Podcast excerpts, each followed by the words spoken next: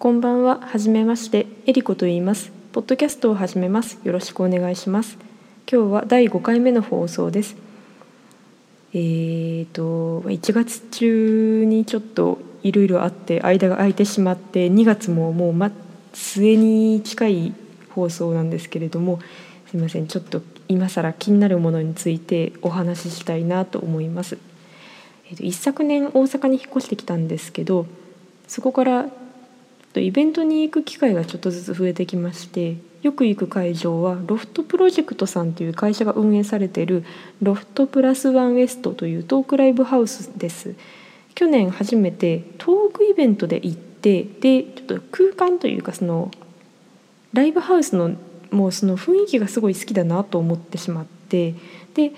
っと他のライブハウスも気になるなと思ってるところなんですけれども最近というか今のところそのロフトプラスワンウエストさんばっかり遊びに行ってる状態です。でロフトプラスワンウエストさんではイベントの開始前に今後のスケジュールっていうことで映像が流れるんですけどそれを見てるとなんかついつい他のも楽しそうやなと思って知らない人のイベントにもなんか行ってみたくなってしまってでちょっと先月の話なんですけど1月に面白そうなやつがあったんで行ってみました。えーとですね、ドレスを脱げというイベントです。イベント直前までそのとあるバンドでこの同じタイトルの曲があるって知らなかったので何回ググってもその人たちの曲しか出てこなくって全然あのイベントの詳細詳細にたどり着けずにちょっと困ったんですけど、まあ、脱ぐということでつまるところそのストリッパーさんのイベントだったんですね。でもともとツイッターでロフトプラスワンウエストさんのアカウントをフォローしてたんですけどそこで宣伝されていてでまたそのイベントの主催の方がそれに関してえーとなんかつぶやいてたのをロフトプラスワンウエストさんのアカウントでリツイートされててでどっちも見てちょっと興味持ってたんですけどそれを見たのも去年の秋口やったかそれぐらいですっかり忘れてたんです。であの年末に別のイベントでお店に行った時にそのイベントの告知で流れてたのを見てあそういえば面白いなって思ったんやったなと思って参加してみました。でストリップって聞くと全然よくも知らないのにもうただエロという印象しかなかったんですけどその日イベントに来られていたダンサーさんが蒼井真子さんという方ですごいその方の体がすっごい美しくってもう肉体美っていう感じだったんですもう華奢で細身な方なんですけど背中にうっすら筋肉がついててでちょっとしたポーズをとるともうその筋肉の動きが見えるんですね。でもうポーズ一つ取るもう体幹がしっかりしないとダメだしもうなんかストリップの印象が第一印象がこの何もよく知らないエロっていうのからもうガラッと変わりました。最初に見た、ね、ストリップが蒼井真子さんの演目ですごい良かったなと思いました。なんか昔ちょっと痩せようかなと思って軽い気持ちで、まあ、ジムみたいなとこに通ってたことがあったんですけどその時にジムの受付カウンターにあのダンスのバレエの雑誌が置いてあってそのバレリーナの方がアラベスクしてるのを後ろから撮影したのが表紙になってたと思うんですけどその背中がすっごい美しくってもうあの本当にバレリーナの方も華奢で美しいもう細身の体つきなんですけどでももう全身筋肉で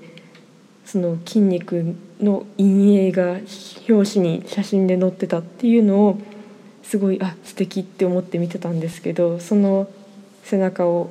蒼井真子さんを見て思い出しました。いつか劇場で見てみたいなと思ってます。以上です。それでは最後まで聞いてくださりありがとうございました。えりこでした。失礼いたします。夢の旧作作石体どこかの公園のベンチである。目の前には一条の噴水が夕暮れの青空高く高く上がっては落ち上がっては落ちしている。その噴水の音を聞きながら私は23枚の勇敢を広げ散らしている。そうしてどの新聞を見ても私が探している記事が見当たらないことが分かると私はにったりと冷笑しながらごしゃごしゃにかすんで押し丸めた。私が探している記事というのは今から1ヶ月ばかり前郊外のある空き家の中で私に絞め殺されたかわいそうな下町娘の死体に関する報道であった。私はその娘と深い恋仲になっていたものであるがある夕方のことその娘が私に会いに来た時の桃割れと振袖姿があんまり美しすぎたので私は息苦しさに耐えられなくなって彼女を後悔の踏切付近の離れ街に連れ込んだ。そうして驚き怪しんでいる娘をいきなり一思いに絞め殺してやっと重荷を下ろしたような気持ちになったものである。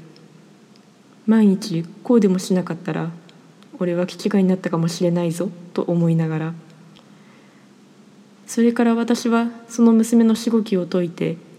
部屋の鴨居に引っ掛けて意志を遂げたように装わせておいた。そうして何食わぬ顔をして下宿に帰ったものであるがそれ以来私は毎日毎日朝と晩と2度ずつお決まりのようにこの公園に来てこのベンチに腰をかけて入り口で買ってきた23枚の朝刊や夕刊に目を通すのが一つの習慣になってしまった。振袖娘の意志といったような表題を予期しながらそうしてそんな記事がどこにも発見されないことを確かめるとその空き家の上空にあたる青い青い大気の空を見上げながらにやりと一つ冷笑するのがやはり一つの習慣のようになってしまったのであった。今もそうであった。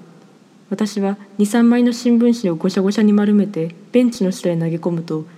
バットを一本口にくわえながらその方向の曇った空を振り返った。そうして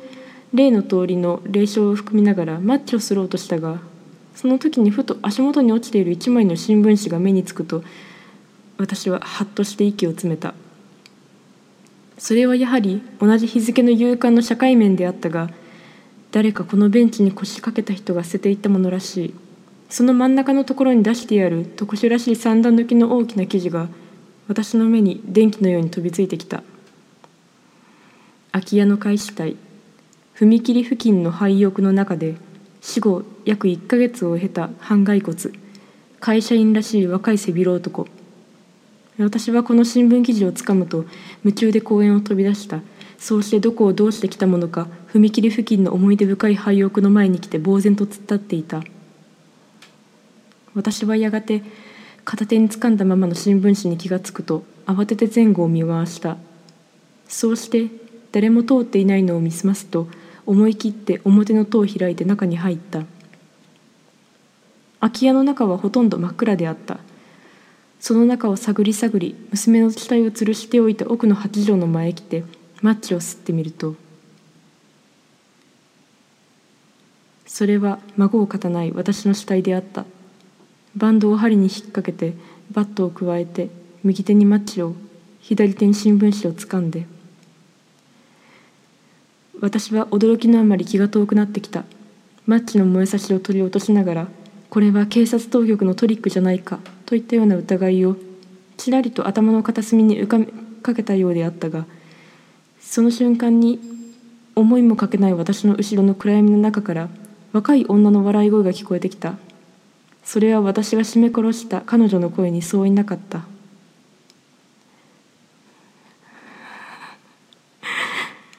私の思いがお分かりになって。